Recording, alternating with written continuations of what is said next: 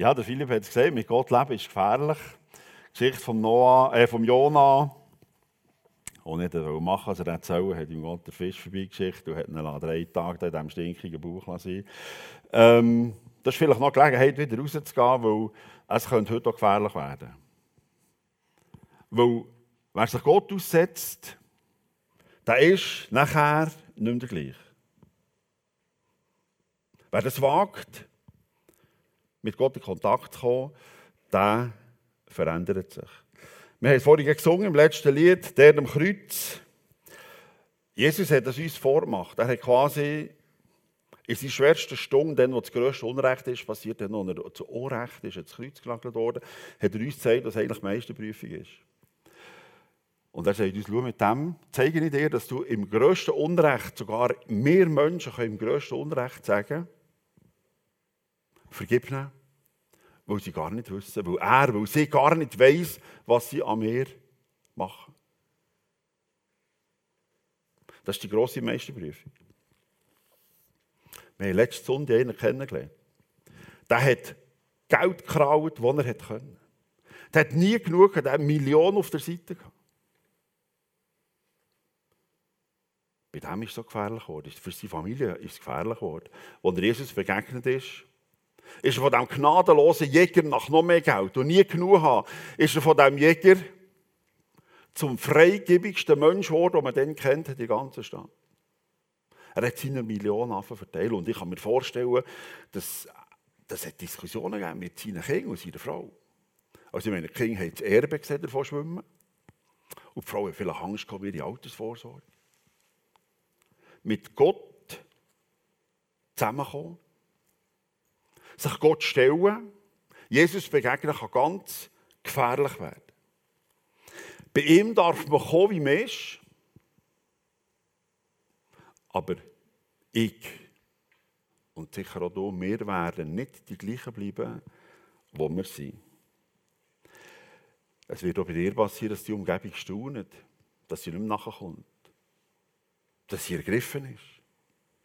Und das wollen wir heute zusammen schauen. Und wir werden sehen, Jona nicht nur ein Einzelner, sondern ein ganzes Volk ist vor der Frage gestanden, wie wir uns dem Gott stellen und wollen wir uns unter Umständen verändern. Eine Stadt hat es gewagt. Und der Bekannte, der Jona, der hat gemeint, er wüsste, wie Gott funktioniert. Der hat gemeint, er wüsste, wie Gott denkt, wie, Gott handelt, was man muss machen muss, dass man bei Gott ankommt. Er hat es den Leuten sogar gesagt, was sie machen müssen, dass sie bei Gott in die Grenze kommen. Und er hat das Abenteuer mit Gott erlebt, wo er vor der Frage ist gestanden, muss ich meiner Überzeugungen, meiner Gedanken, das, was ich bis jetzt meinte, ist richtig, muss ich das nicht neu überdenken. Seine Frage war nämlich am Schluss, wer überkommt bei Gott Vergebung? Wer überkommt bei Gott einen Neuanfang? Wer hat es verdient, dass er bei Gott auf das oberste Stegeli darf herstehen. Vielleicht muss ich bei mir heute Morgen die Frage auch neu stellen, auch neu überdenken. Und jetzt gehen wir in die Geschichte, die fährt schon ganz sensationell an. So hier. Und das Wort Gottes geschah zu Jona: Mache dich auf, gehe in die große Stadt Ninive und predige, was ich dir sagen werde. Ich finde das schon ganz speziell, eben ein ganz interessanter Anfang. Gott hat geredet und Jona hat es verstanden. Das finde ich so einen spektakulär guten Anfang. Es ist alles klar. Wenn Gott redet, dann weiss ich das, dann weisst du das, dann kommt das an. Es gibt kein Zweifel, kein Wenn und Aber, überhaupt nichts Sättiges. Ich merke, du merkst, ich bin gemeint. Und nicht irgendetwas ist. Sondern ich bin in seinem Radar. Und jetzt wird es spannend, was soll er echt diesen Leuten in der Stadt Ninive erzählen? Auf was soll er aufmerksam machen? Wo soll er den Finger drauflegen? Vielleicht hast du dich gefragt, wieso soll eigentlich der Jona reden? Warum will Gott, dass wir Menschen zu den anderen Menschen reden? Wir haben verschiedene Beispiele in der Bibel, wo er selber geredet hat, wo er eingegriffen hat, wo er eindrücklich vom Himmel seine Stimme hat ertönen Wieso will er, dass der Jona hier, wieso will er, dass du bei dir daheim, in deiner Nachbarschaft, bei deinen Freunden redest? Das Problem ist, wenn Gott redet, dann fährt es so etwas von ein. Der klopfen wir Menschen er, wo der Schöpfer ist, vor allem er, der alles erfunden hat, wenn er würde reden, ist das so mächtig, ist das so gewaltig, das würde jeder von uns vom Hocker hauen. Wir würden in Furcht und Zittern würden wir erstarren und wir würden alles machen, was er uns sagt. Wir können gar nicht mehr klar denken. Wenn du es erlebt hast, jetzt in diesen Tagen sowieso, wenn der Blitz mal so richtig neben der Hütte einschlägt, was ist dann das Thema Angst? Und wenn er den Blitz im Griff hat und wenn er redet, dann wäre die Angst umso mehr.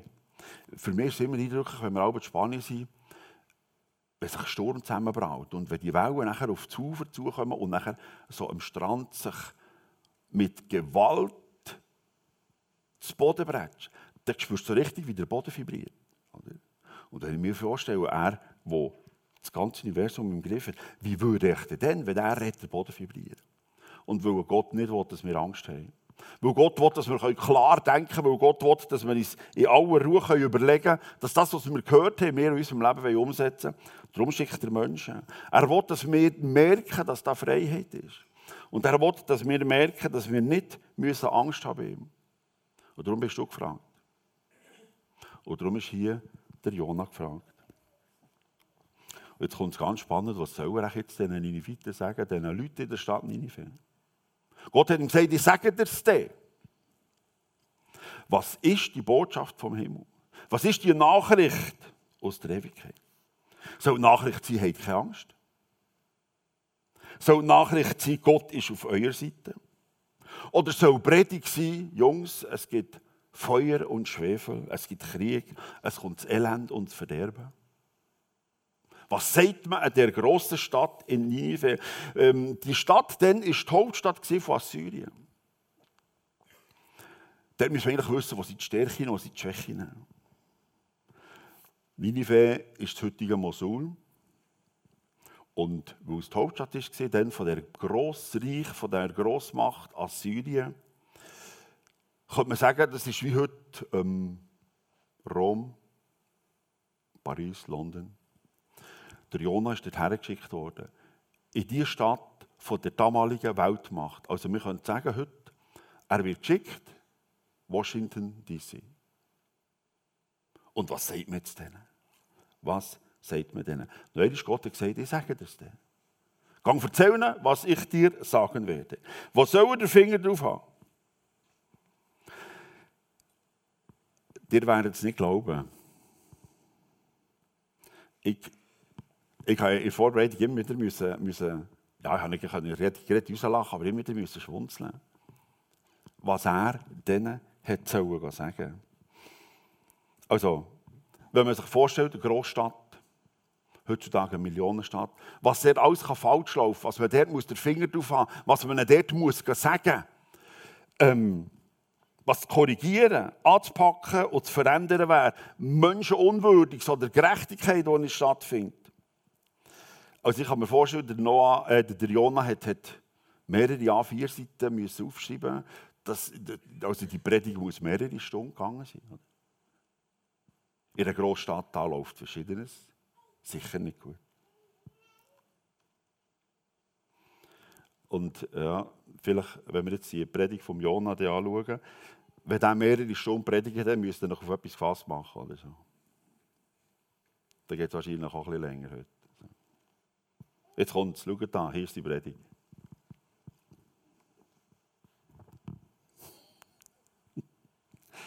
Merkt ihr, ich finde das sensationell. Du, der Auftrag, den er von Gott hat bekommen, gesagt, Jungs, gehen noch 40 Tage, dann ist alles vorbei. Es sind noch 40 Tage, dann wird Ninive untergehen. ich bin so etwas überrascht. Das ist so unglaublich. Eine Predigt für den Großstadt in einem Satz. Ein Satz. 40 Tage nachher ist das Licht erloschen. Ich finde das so etwas von stark. 40 Tage, nachher ist fertig, Schluss, Ende. Und ich kann mir vorstellen, das ist, das den Nineviten ist das, ist, das, ist das eingefahren. Oder doch nicht? Auf der anderen Seite, oder, sie sind Assyrer, jetzt kommt da, jetzt kommt da so ein Israelit, so ein Jude, so ein Ausländer, so ein dahergelaufener. Er sagt zwar, er sei Geschäftstheologe, Prophet hat man dann gesagt, so, oder? Er ist kein Staatsbürger, der hat der Bass und so. Ähm, der soll doch schauen, dass ihm da irgendjemand das glaubt, wenn er uns das kommt, erzählen Aber wir sicher nicht. Und auch vor allem, was will er uns sagen? Vier sagen ist aus und Ende. Ninive als Hauptstadt, wir sind so gross, unsere Armee ist so stark. Wir haben übrigens heute noch bei Ausgrabungen hat man Mauern gefunden, zweimal hintereinander mehr als 10 Meter dick, mit einem Wassergraben dazwischen. Also die Mauern, die sind, die sind mit dem Wassergraben sind die etwa 30 Meter. Gewesen. Hat man heute noch gefunden. So. Was soll uns passieren? Das kann gar nicht gehen. 40 Tage, dann ist alles vorbei. Wir sind Weltmacht. Unsere Armee ist die grösste, unsere Mauern sind die dicksten. Das ist unsere Versicherung, uns kann gar nichts passieren. Ninive wird sicher nicht untergehen, vergiss es. Wie ist das bei Ihnen angekommen? Was hast du das Gefühl? Hier. So war ihre Reaktion.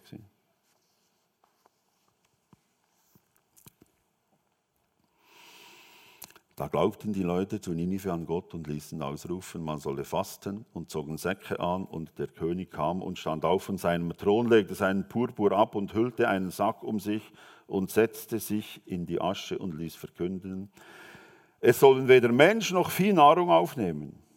Man soll sie nicht weiden noch die Wasser trinken lassen und sollen Säcke um sich hüllen und zu Gott rufen, heftig, und ein jeder bekehre sich von seinem bösen Weg und vom Frevel seiner Hände. Wer weiß, es möchte Gott wiederum gereuen und er sich wenden von seinem grimmigen Zorn, dass wir nicht verderben. Also ich finde das sehr eindrücklich. Dem Ausländer gegenüber, der auch kein Staatsbürger war. Dem haben sie geglaubt. Und merkt ihr etwas, was da steht? Ganz am Anfang hat es geheißen, und sie glaubten Gott. Sie haben nicht an Jona geglaubt, sondern sie haben gemerkt, aha, da ist jemand ganz anders hinter dran. Nicht nur das Volk übrigens hat es gemerkt, sondern sogar der König ist gekommen und hat seine wunderbaren Kleider abgelegt. Und hat gesagt, wir haben so viel falsch gemacht. Wir wollen Buß tun. Und dann war das Zeichen für Buß tun, ich umkehren, ich will ein neues Leben starten, dass man sich in Säcke gehüllt, eben die, die schönen Kleider abgezogen, Sachen angelegt und vor allem, dass man sich hat Asche über den Kopf gestreut und ähm, auch noch reingehockt ist. So. Es tut mir so etwas von leid. Und ich will umkehren. Und ich meine es ernst. Ich habe Sachen gemacht, die sind nicht richtig. Ich weiß das. Also, wenn ihr es testen daheim, es ist also schon ein krasses Schauen, wenn ihr euch mal mit, Asche einreibt und dann so in einen Sack hebt und so. Es sieht schon so tödlich aus. Und stell dir vor, sogar der König ist so dahergekommen. Er hat das Zeichen gesetzt, ich weiss, wir haben viel zu viel schleifen Wir haben es nicht richtig gemacht. Wir wollen umkehren. Vielleicht lässt sich Gott noch einmal umstimmen, dass nach diesen 40 Tagen das Unglück nicht kommt. Ein unglaublich starkes Bekenntnis. Und noch einmal, der Jona hat nichts anderes gesagt als Jungs, 40 Tage und dann ist vorbei. Lichterlösch. Und sie haben es gewusst, in ihrem Herz, wo sie müssen den Finger drauf haben. Was nicht richtig gelaufen ist, und schon über Jahre. Zum Beispiel schlecht reden übereinander. Menschen nicht richtig und gerecht behandeln. Überhaupt Gerechtigkeit laufen. Vorteile für die Reichen, für die Angesehenen, für die Regierung. Das dulden und das sogar ausleben. Und sie haben gewusst, wo sie müssen hinschauen müssen. Und sie haben gesagt, und wir wollen das Zeichen setzen und wir wollen uns verändern und wir wollen umkehren. Und sie haben nicht nur das für sich genommen, ihr habt es gehört, sie haben sogar Tiere genommen. Sogar die haben das Zeichen sollen setzen. Sie wollten Unrecht beim Namen nennen. Sie wollten nicht essen und nicht trinken, sondern mit Gott ins Gespräch kommen. Die Zeit brauchen, für dass man ihm sagen kann, du, ich meine es ernst. Der König hat gesagt, jeder soll umkehren von seinen bösen Wegen. Jeder kehre um von seinen bösen Wegen. Und ich weiß nicht, wie es euch geht, aber vorbereitet, das ist mir, ist, ist mir unglaublich nach. Ich habe richtig gespürt, die Ernsthaftigkeit von dem König, von dem Volk. Wir wollen umkehren, dass es bei uns nicht das Loch abgeht. Jeder kehre um von seinen bösen Wegen. Der Ernst von der Lage wird für mich noch bis heute spürbar. Sie haben heftig mit Gott geredet. Sie haben gerungen, um sie mit ihm im Gespräch sein. Jeder soll Gott wieder in sein Leben hineinnehmen. Gott soll Wirklichkeit werden. Menschen sollen wieder mit Würde und Respekt behandelt werden. Wir wollen gut übereinander reden. Gott soll ernst genommen werden. Bis uchen zum König. Ein grosser Wunsch haben sie, ein grosses Gebet haben sie, eine grosse Hoffnung. Hoffentlich lässt der Gott, was er gesagt hat, nicht Wirklichkeit werden. Die Drohung soll hoffentlich nicht wahr werden, hoffentlich reut es nehmen. Hoffentlich lässt es sein. Wir wollen eine Zukunft haben, mit Gott zusammen. Wir wollen es von jetzt an besser machen, was wir bis jetzt haben, schräg und kaputt gemacht, wollen wir sein. Und jetzt kommt die grosse Frage, die spannende. Meinen Sie es auch wirklich ernst?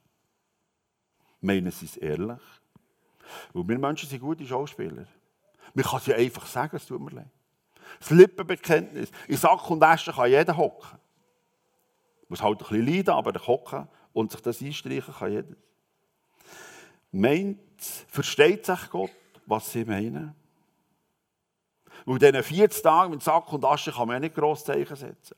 Kann man nicht gross zeigen, ich habe mein Leben verändert. Wenn aber Gott der Schöpfer ist von uns Menschen, dann sieht er uns ein. Und dann sieht er und versteht er, ob wir es ehrlich meinen. Er sieht unser Herz. Und er weiß, ob wir nur so tun oder ob es aus dem tiefsten Herz rauskommt. Und jetzt ist die grosse Frage, lenkt das für Gnade und Barmherzigkeit zu bekommen? Lenkt das? Oder müsste man mehr machen?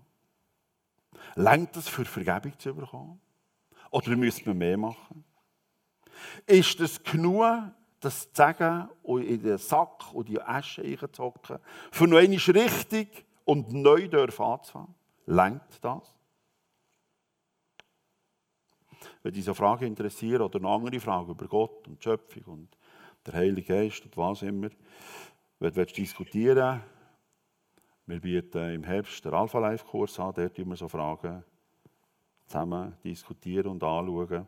Anmeldungen draussen beim Infopult. Wie hättest du reagiert bei dem no beim Jona? Meinen Sie es ehrlich? Gibst du noch mal eine Chance?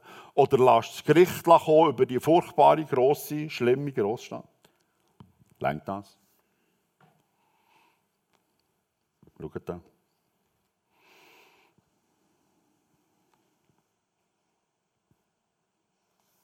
Und Gott ihre Werke, dass sie umkehrten von ihrem bösen Weg und ihn reute des Übels, das er geredet hatte, ihnen zu tun, und er tat's nicht.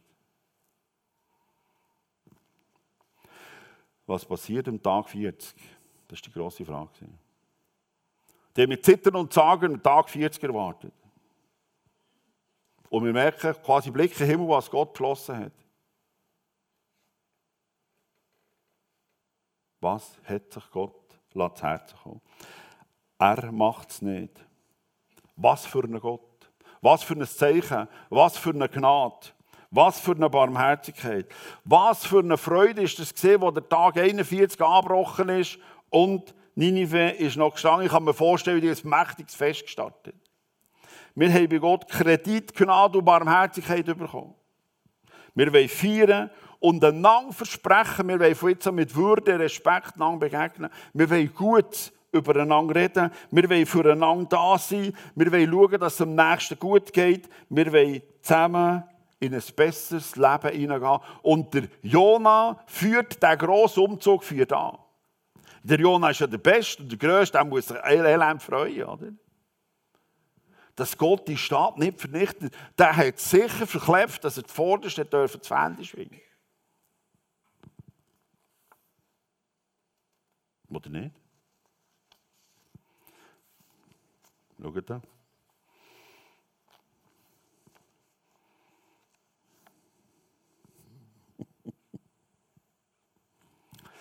Das verdross Jona gar sehr und er war sehr zornig. Ach Herr, das ist es, genau. Ich weiß, dass du gnädig, barmherzig, langmütig und von großer Güte bist und lässt dich des Übels gereuen. So nimm doch nun, Herr, meine Seele von mir, denn ich wollte lieber tot sein als leben. Ich finde das der Hammer. Der Mann von Gott, quasi der Sprecher von der Ewigkeit, der Prophet, der ist nicht nur hässlich, sondern der ist richtig wütig. Das steht so geschrieben, das kommt nicht von mir. Er ist richtig wütig. Und vor allem, er sagt es Gott, oder? Hat er gemerkt, er hat lieber zugeschaut, wie es da vom Himmel Hagel und Asche und Feuer gehagelt hat und die also, also apokalypsemässig, so wie im Kino geschaut hat, wie es richtig kresanstet und bollet und die Leute umkommen. Er hat ein grosses, grandioses Spektakel gern gehabt. Aus seiner Sicht, aus seiner Sicht, haben die die Gnade, die Barmherzigkeit, die Vergebung, den Neuanfang, haben die das nicht verdient. Keine Chance. Die schlimmen, die verdorbenen, die unanständigen Leute von Ninive, die müssen jetzt herhaben. Er war nicht nur frustriert, er war sogar hässig und wütend, dass Gott so gnädig ist. Er hat es nicht verstehen und hat es gehört. Er hat wegen dessen lieber tot sein Er hat nicht mehr weiterleben Die Gnade, die Barmherzigkeit von Gott hat ihn richtig, richtig durcheinander gebracht. Merkt ihr, er hat gemeint, Gott müsse jetzt ihn fragen, was jetzt denn passieren muss. Und er hat gedacht, die Nefiten müssen jetzt ihn fragen, wie sie es jetzt machen müssen, dass sie Gnade und Barmherzigkeit und Vergebung bekommen. Wie wenn Gott nichts dazu hat sagen können. Ich habe das Gefühl, Jona hat das Gefühl, Gott hat sich da rausgehalten. Ich sage jetzt, wie das geht. Und das hat mir in Vorbereitung schon ein bisschen zu denken gegeben. So. Vielleicht dir auch. Der Jona hat sich komplett in etwas verrennt. Er hat gemeint, er weiß, was richtig ist und was falsch ist. Und das ist für mich so ein Hinweis geworden, vielleicht auch für dich, dass ich bei der Einschätzung der Menschen gegenüber, ob sie es richtig machen und vor allem, ob es dir lenkt bei Gott,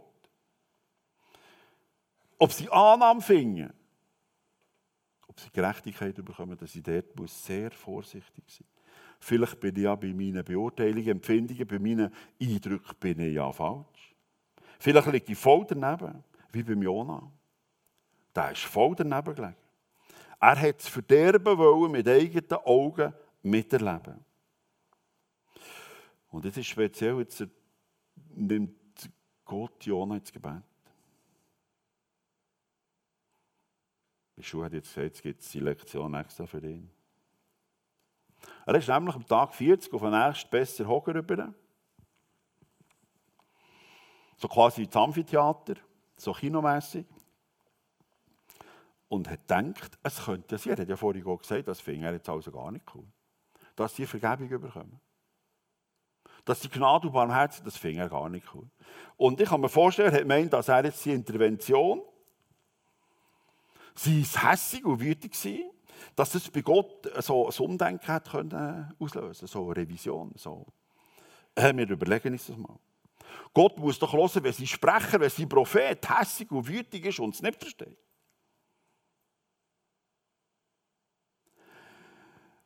In dem Assyrien in dem heutigen Iran, Irak, ist es viel heißer als bei uns.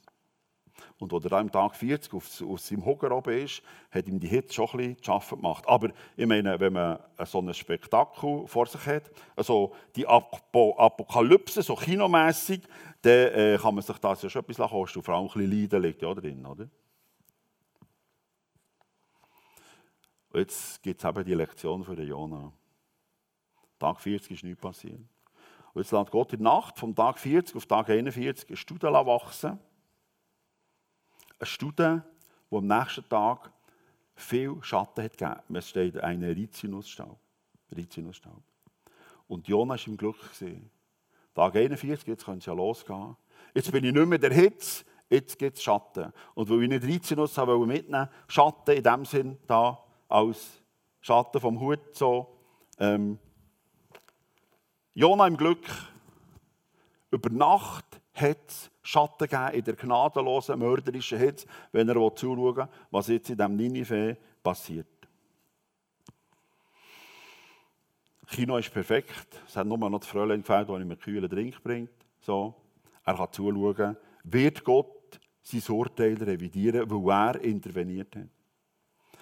Tag 41 ist nichts passiert, jetzt kommt Tag 42. In der Nacht hat Gott bei der Rizinus-Studie einen Wurm geschickt,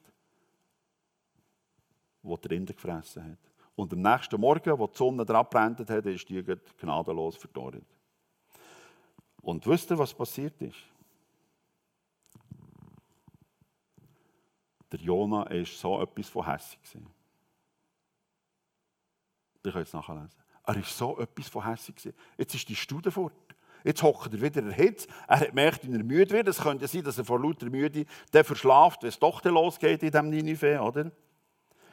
Und was sagt er? Er wird das zweite Mal lieber tot sein, als weiterleben, nur weil jetzt der Rizinus-Schatten nicht mehr da ist. Und jetzt wird es sehr ernst, jetzt nimmt Gott wirklich ins Gebet. Schaut da, das ist jetzt das, was Gott ihm sagt. Dich jammert des Rizinus daran, du nicht gearbeitet und ihn auch nicht aufgezogen hast. Und mich sollte nicht jammern, Ninive, so eine große Stadt, in welcher mehr als 120.000 Menschen leben. Und das ist ich. Das hat gekocht. Der Jon musste lernen, das nächste Mal bei mir Beurteilung. Beurteilung von einem Menschen, wenn er vielleicht ein bisschen ungewohnt redet, wenn er vielleicht Tattoos hat oder ein bisschen exzentrisch lebt, komisch angelegt ist, wenn er mit Menschen vielleicht ein bisschen eigenartig umgeht. Vielleicht ist er bei Gott mehr angesehen als er selber, als der Jona. Vielleicht ist er bei Gott mehr als angesehen als ich. Und er hat gemerkt, Gott beurteilt Menschen ganz anders als er selber. Was ist das Zeichen? Wie gesagt, bei Ninive, was ist das Zeichen, ob wir bei Gott richtig liegen? Ob die Werte und Beurteilungen stimmen? Gott baut auf. Gott ist für das Leben. Er macht nicht kaputt. Er reißt nicht ab, sondern er ermutigt und er vergibt. Er zerstört nicht und freut sich daran, wenn noch mehr kaputt geht. Er hat es Nineveh eindrücklich erlebt. Gott will nicht kaputt machen, zerstören, nicht abreißen, sondern Gott will aufrichten, neues Leben geben. Seine Werte sind respektvoll Umgang miteinander, gutes Reden übereinander, schauen, wie geht es dem anderen und fragen, kann ich dir etwas? Der andere soll wichtiger sein als ich selber. Kann ich etwas helfen, dass dein Leben besser wird als jetzt? Stell dir vor, was der Ninive ist, passiert nachher wie sie plötzlich füreinander und zueinander sie da geschaut haben und Gerechtigkeit aufgerichtet haben. Viel Ermutigendes, viel Trostvolles, viel Gutes können passieren. Darum müssen auch wir, darum sollen wir immer wieder zusammenkommen und einander fragen, gut übereinander reden und die Erlebnisse und die Erfahrungen, die wir mit Gott gemacht haben, einander erzählen. Dass wir merken, wie es gut ist, wenn Gott Leben aufrichtet und nicht Leben zerstört. Dass wir aufeinander zugehen können und einander vergeben. Und wir merken, Gott verurteilt uns nicht, es gibt Vergebung. Das tut so etwas von gut dass Gott vergibt, wenn wir es aufrichtig meinen. Und darum werde ich euch das mitgeben hier zum Schluss. Wenn wir unsere Sünden bekennen, erweist sich Gott als treu und gerecht und er vergibt uns unsere Sünden und reinigt uns von allem Unrecht, das wir begangen haben. Amen.